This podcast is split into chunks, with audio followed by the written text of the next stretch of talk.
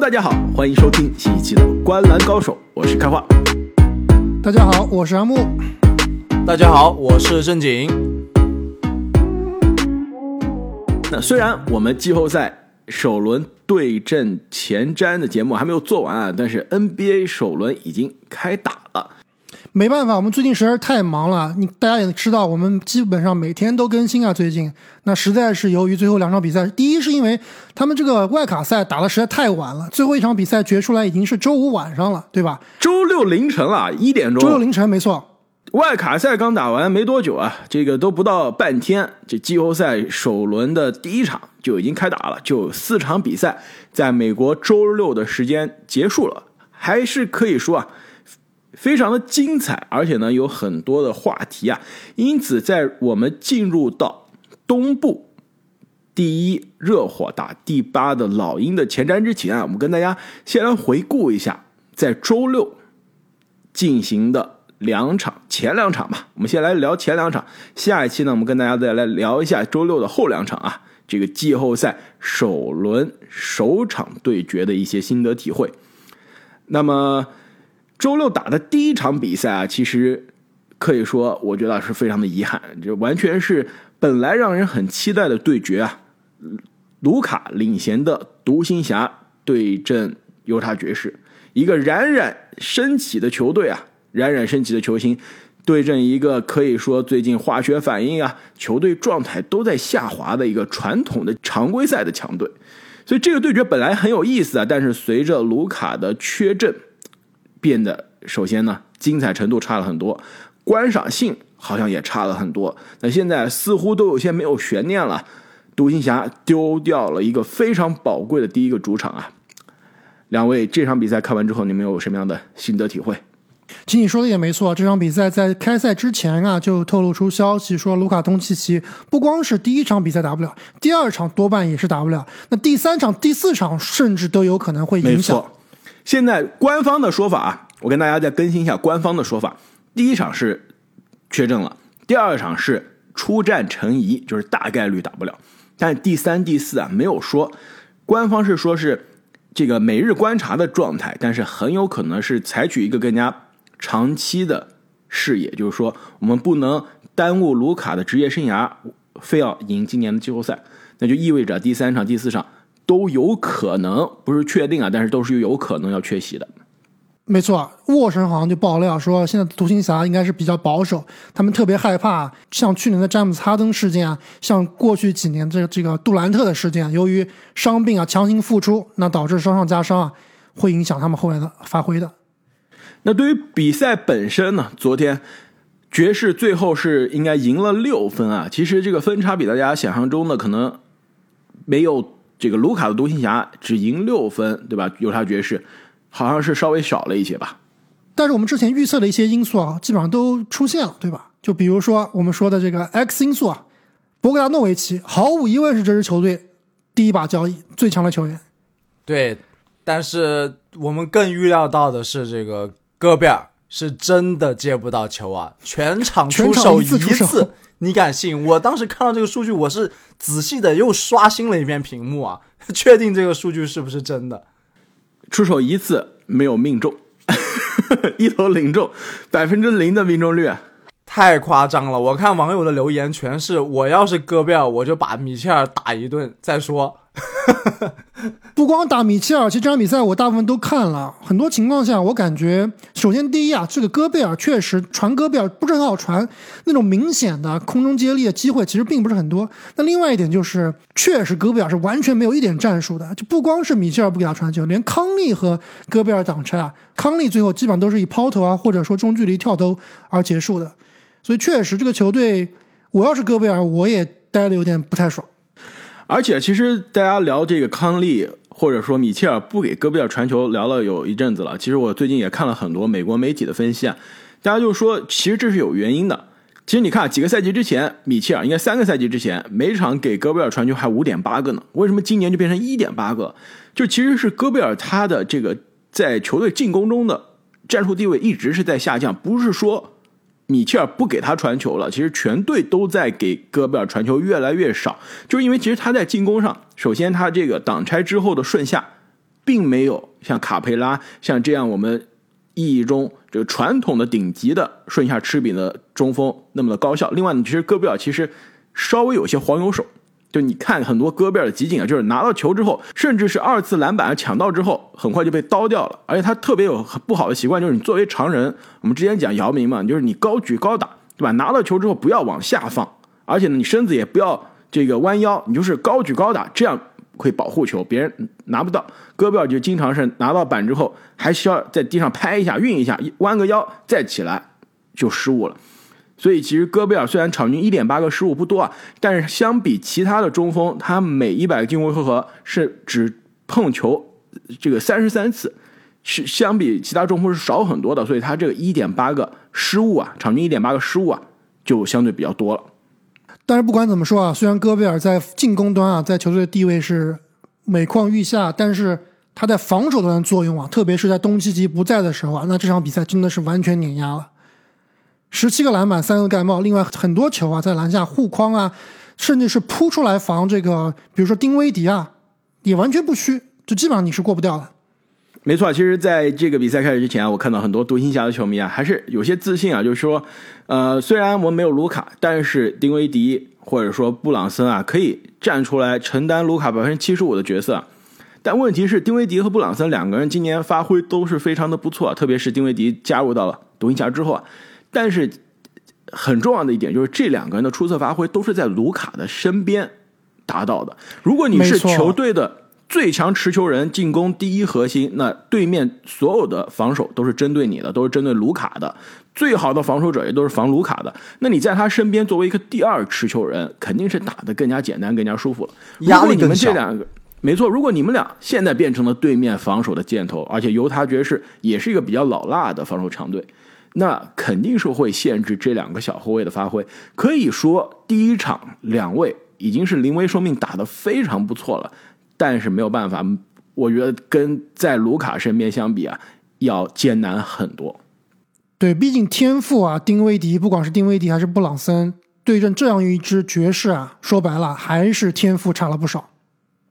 对，而且现在根据刚刚两位对卢卡伤情的分析啊，我觉得这个季后赛应该是走远了。我们当时预测的这个四比三啊，很有可能都达不到了，很有可能四比二、四比一就带走了。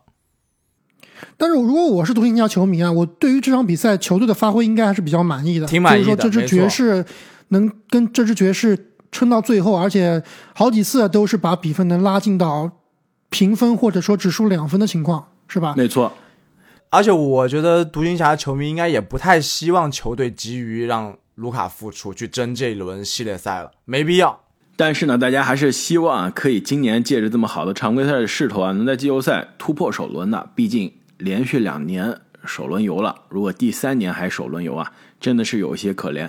而且呢，其实，在卢卡受伤之前，我就说，过去两个赛季都是首轮游，而且两个赛季的这个首轮啊，卢卡都是打了一半受伤的。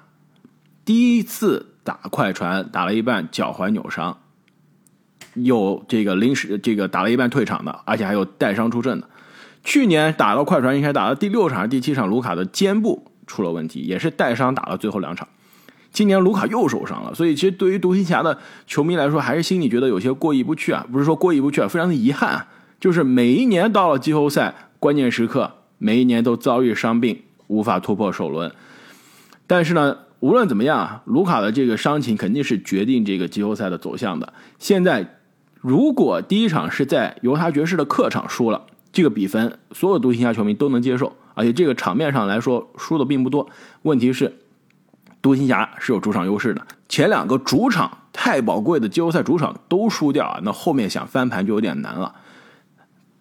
所以啊，这个就关键就是卢卡什么时候出阵了。如果零比三落后，卢卡第四场回来，那真的有点难了。那阿木，你是不是有之前有个神预言啊？说，呃，独行侠是零比三。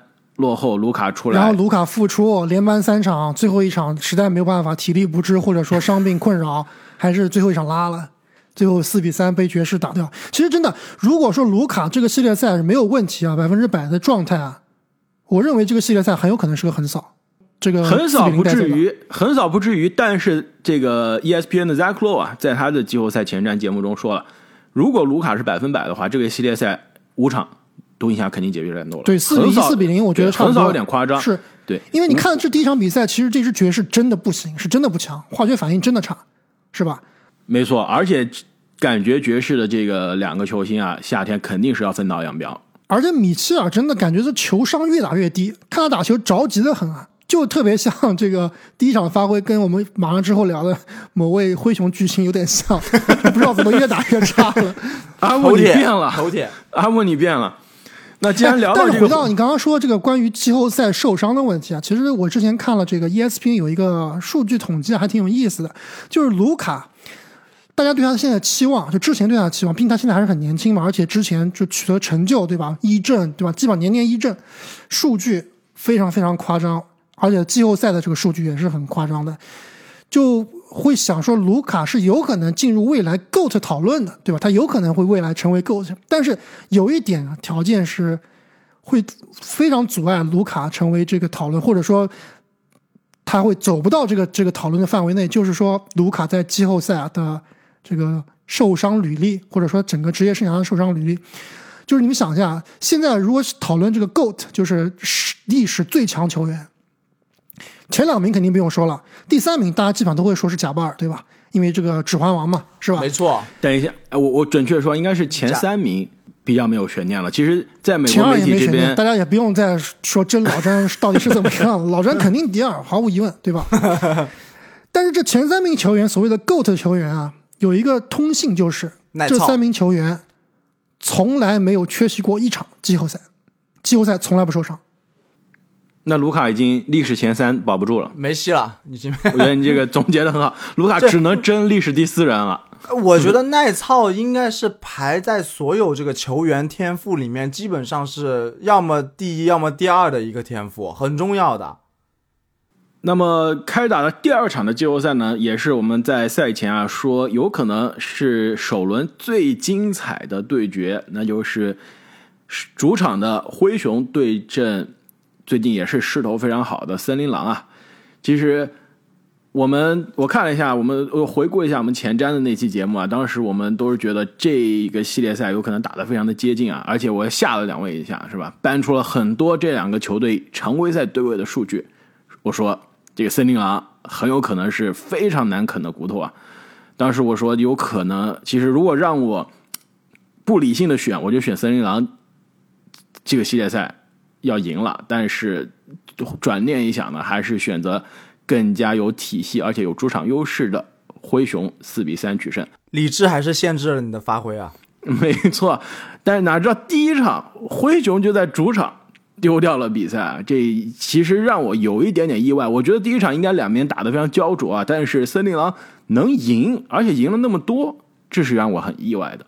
其实作为灰熊队这边来说啊，第一场真的是输的没脾气，就被全方位的碾压，也不是说自己打的特别差，对吧？自己的球员其实，对吧？上半场虽然说三分球投的不好，但是后边基本上也找到一点手感了。那贝恩和迪龙其实打的都还是不错的，迪龙三分球四投三中，这个比赛就应该赢才对的。对，没错。但是呢，这场比赛基本上就是森林狼啊领先十分左右。那几次灰熊啊把比分追进，都是森林狼非常顽强的再次把比分拉开。所以虽然说这场比赛是主场啊，但是灰熊其实打的是没什么脾气的。而且呢，其实这个比赛啊，有几点我觉得是灰熊昨天输的。首先防守就不用说了，让森林狼拿一百三十分，这是没有办法接受的。在季后赛让对面能拿超过一百二十五分以上，那这个比赛你想赢就很难了。除非是篮网，呃除 对，除非呃阿莫，你别说太早，篮网还没出场呢。别别吹了，阿木，现在你是在舆论的漩涡中心。另外一点啊，就是篮板球。我记得看比赛看一半的时候，你们俩谁在这个跟我说跟你说的，这个我说我说这个灰熊队不应该是联盟篮板最好的球队吗？怎么打了一半篮板球输十个？没错，而且啊，这两个球队的对位，应该灰熊的优势是篮板的。灰熊的前场篮板是常规赛联盟第一，森林狼的后场篮板保护是常规赛联盟倒数第二。那这不就应该是灰熊疯狂照理说，亚当斯，应该拿十五个前场篮板。对吧？对啊按道理是灰熊疯狂虐对面板的一个比赛。这边唐斯卡位卡不到人，对吧？经常是这样的。结果今天是完全反了。但其实我们赛前已经部分预料到这这个情况了，我们当时就预测了亚当斯上场的时间不会太长，而这个灰熊的前板主要来自于亚当斯。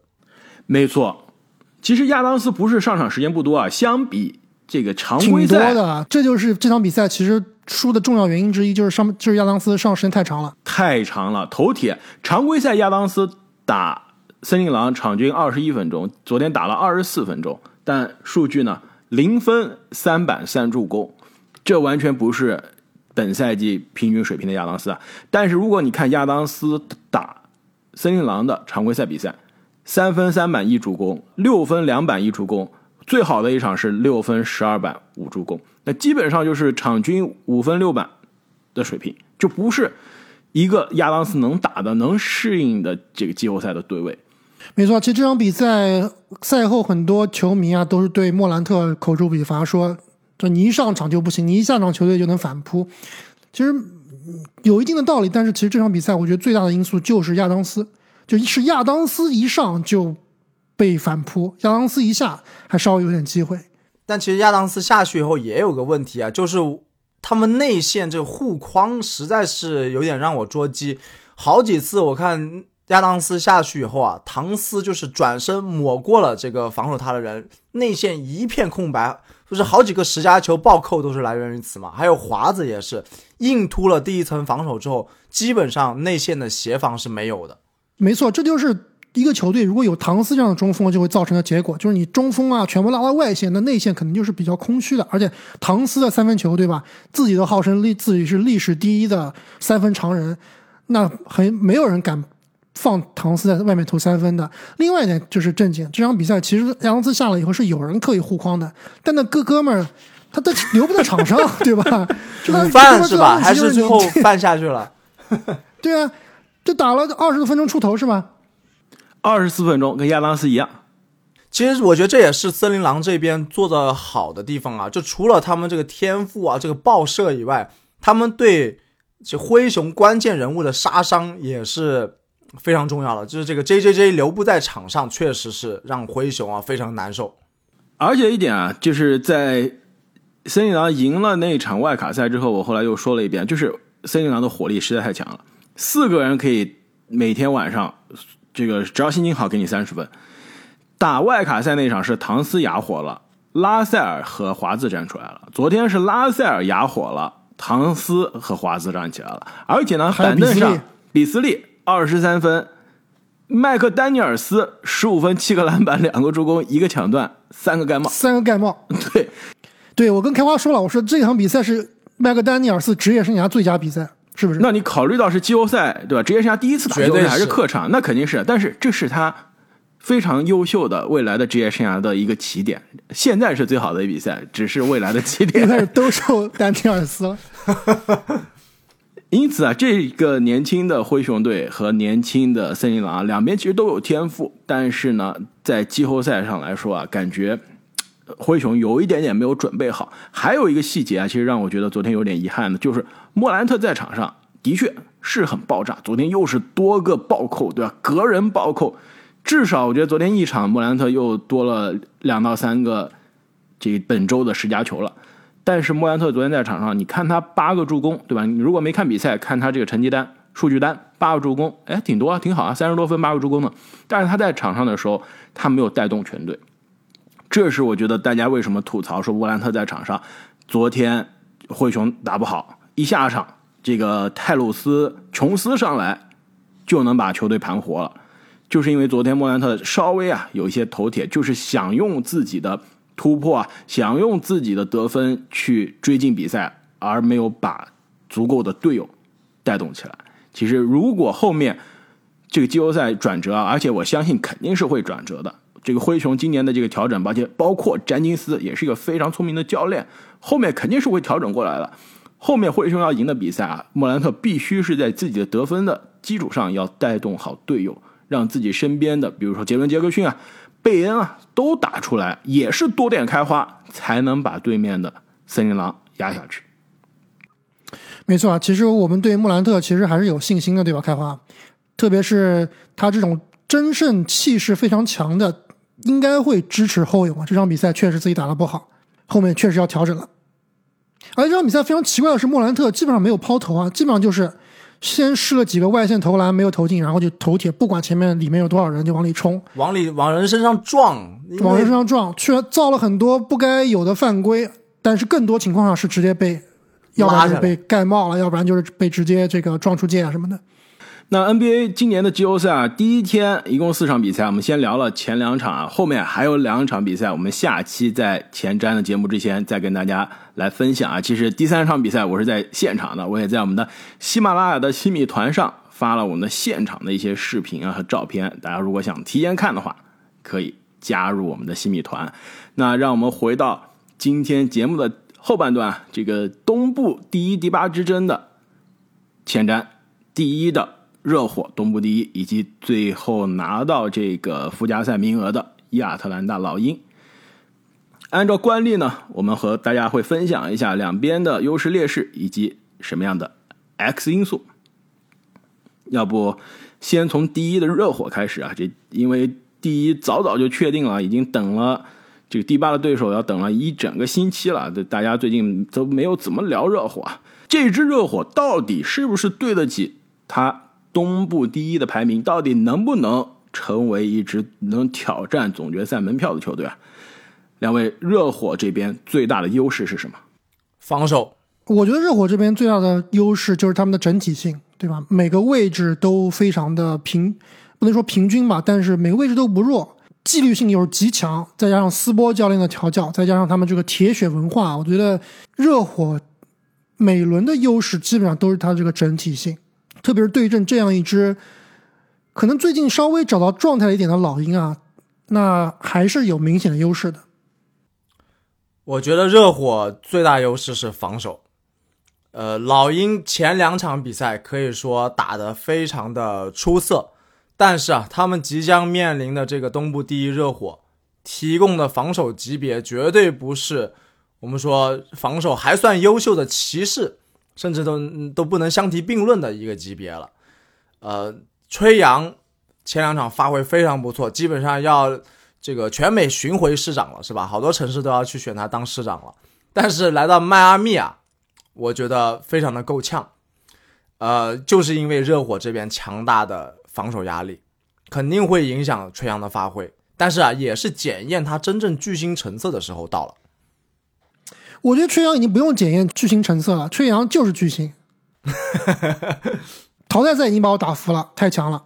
没错，其实两位说的一个整体，一个防守啊，我都非常同意啊。迈阿密热火常规赛的防守呢是排名联盟的第五名，那到了季后赛，我相信这个防守的等级还要上升，因为我们之前说了很著名的一个数据啊，就是迈阿密热火的四巨头：西罗、洛瑞、阿德巴约。和吉米巴特勒常规赛一共加在一起，我当时说这数据的时候，好像打了八十多分钟啊，现在一共也就打了一百一十九分钟。那如果加上防守最重要的 P.J. 塔克，这个迈阿密应该说是决战时刻的五人组，只在场上整个常规赛打了五十一分钟，基本上一场多比赛。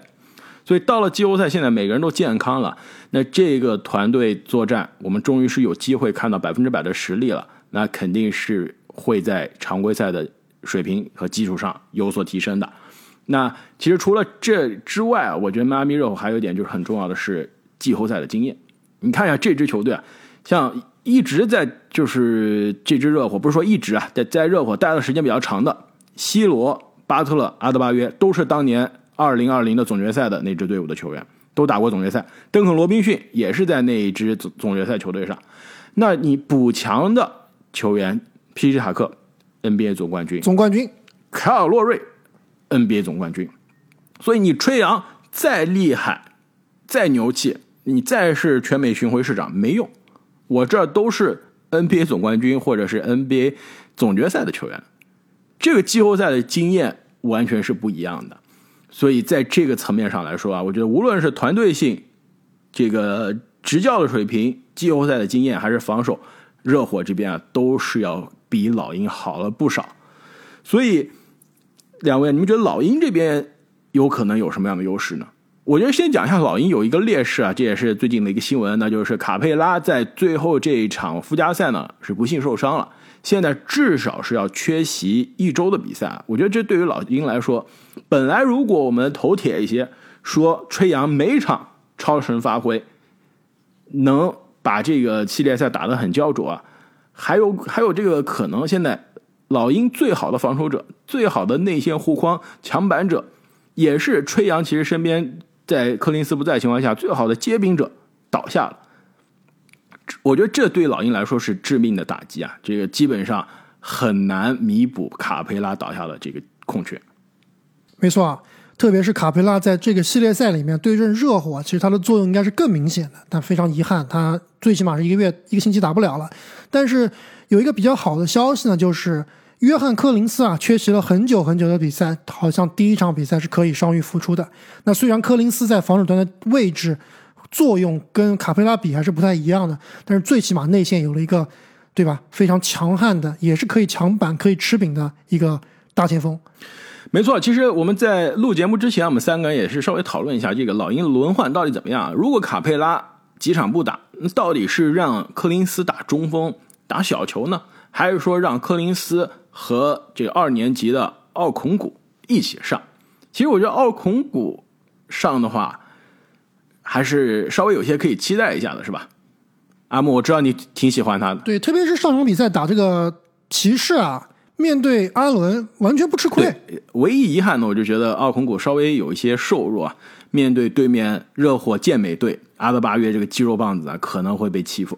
哎，开花，我不知道你记不记得，去年我们除了讨论过一个梧桐树下的约定啊，努尔基奇和埃尔霍福德以外啊，我隐约记得我们还讨论过一个人，就是说谁以后更厉害？对啊，就是当年应该是二零二零这一届新秀啊，当时如果我没记错的话，我是关于奥孔古和怀斯曼是吧？奥孔古和阿丘瓦，怀斯曼没有讨论啊？你说奥孔古和阿丘瓦？而且对，当初我选的阿丘瓦，你选太冷门了，受不了了。对我选的奥孔古，那现在看来还是奥孔古。哎，不好说，阿丘瓦现在已经变成一个持球的射手了，变成射手。阿丘瓦这太搞笑了，我因为我昨天在这个七六人和猛龙那场比赛之前，我还去翻了一下两边的数据啊，有一点很有意思，阿丘瓦整个新秀赛季。一整个赛季投了一次三分球，这第二第二年现在已经变成炮台了，这狂投三分球，还投后撤步。不光炮台，他是那种后撤步也投持球，对，运到前场然后直接干拔的那种球员了。对，这夸张的，这很夸张啊！但是我觉得奥孔古还是比阿丘瓦天赋高很多，而且当时我记得我还比过什么呀？那年选秀大会我说了，奥孔古甚至是整个那年选秀大会。内线中天赋应该最高的，在我这儿，奥孔古未来是超过怀斯曼的。现在看来有这我我没错啊，现在看来基本上没错，已经超过怀斯曼了。那谁都超过怀斯曼了，怀斯曼一年两年就打了几场比赛，一共。对，历史前五他也没希望了，我知道了，已经错已经错过了一场这个季后赛了。那老鹰这边啊，如果说优势，实在是有点难，可能就是他的这个进攻啊，所以。吹杨是不是老鹰你们这能找到的唯一的优势？我觉得在我这翻来覆去啊，可能吹杨是唯一的优势了。就是如果这个系列赛不说老鹰能晋级啊，我觉得晋级太难了。能偷个两场比赛，那吹杨肯定这两场都是有超神的发挥。对，其实你看这个系列赛啊，热火虽然强，但是他有一个问题，就是他们的进攻有些时候是不是那么流畅的，或者说他的爆发力是没有那么强的。那所有的两边球员里面，唯一能够一场比赛给你炸个四十分、五十分的，就只有吹杨了。对我甚至都觉得吹杨有可能是这一轮比赛这最强球星啊，是不是？肯定最强球星啊，要不然是谁？难道是巴特勒吗？呃，最强球星我还真不太确定。如果你考虑到吹杨防守端，那真的有可能有可能会被利用啊。其实这支热火非常的聪明啊，我觉得。这支热火，因为第一场还没打，我要猜第一场肯定是轮流军训吹杨，就是吹杨防谁我打谁。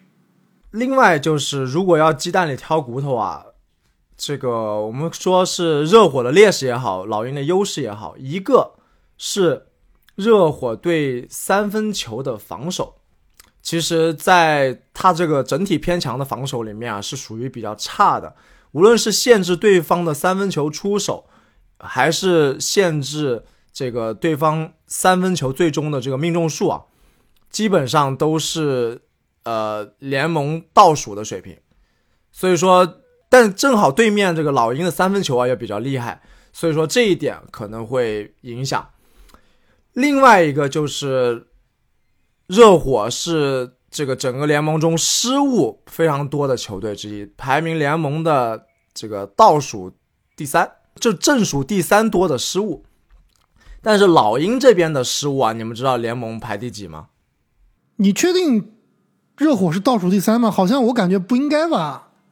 他刚刚才说这个球队纪律性强呀，但数据显示就是这样啊，还真的是，还真的是。但是这其实不是特别说明问题啊。你知道倒数第一和倒数第二分别是什么球队吗？是谁？倒数第一烂队休斯顿火箭，倒数第二可不是烂队啊，金州勇士，倒数第四你知道什么球队吗？丹佛掘金啊也不是烂队是对吧？丹佛掘金。强队。倒数第五这是不是烂队就有讨论了？洛杉矶湖人。但是你考虑到热火队本来它的速度速率比较慢啊，打更少的回合数，但是却有这么高的失误，还是挺担心的。而且对面我刚刚说这个亚特兰大老鹰，虽然说吹杨他个人的失误应该是排联盟前五还是前三的，我忘记了，但是他们整个队的失误控制啊是联盟第一好的。就在这个季后赛啊，每一个失误都非常关键。如果是让老鹰打出了很多的转换进攻啊，通过热火的失误拿分，而老鹰这这边自己的失误又控制比较好的话，还是非常重要的。哎，你这点说的非常有意思啊！我还真没有注意到这个老鹰的失误是联盟最少。我刚刚去查了一下数据，还还真是这回事啊！这点非常的有趣啊！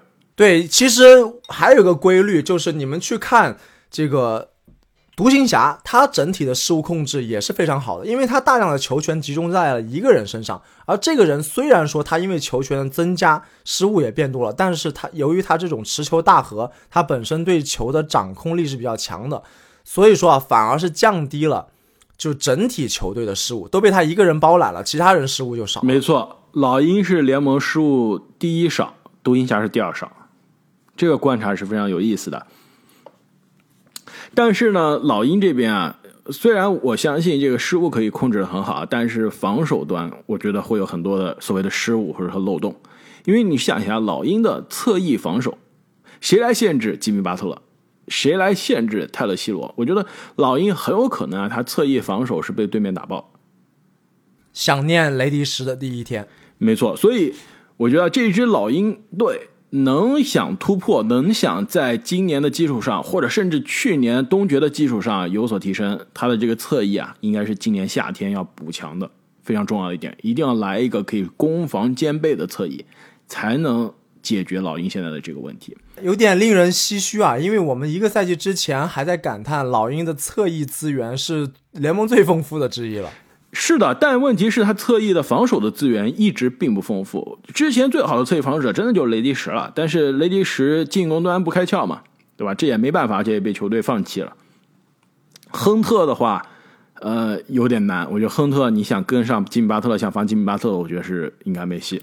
对，亨特他更是防重型的一些这个侧翼或者甚至是四号位会更好一些，是吧？没错。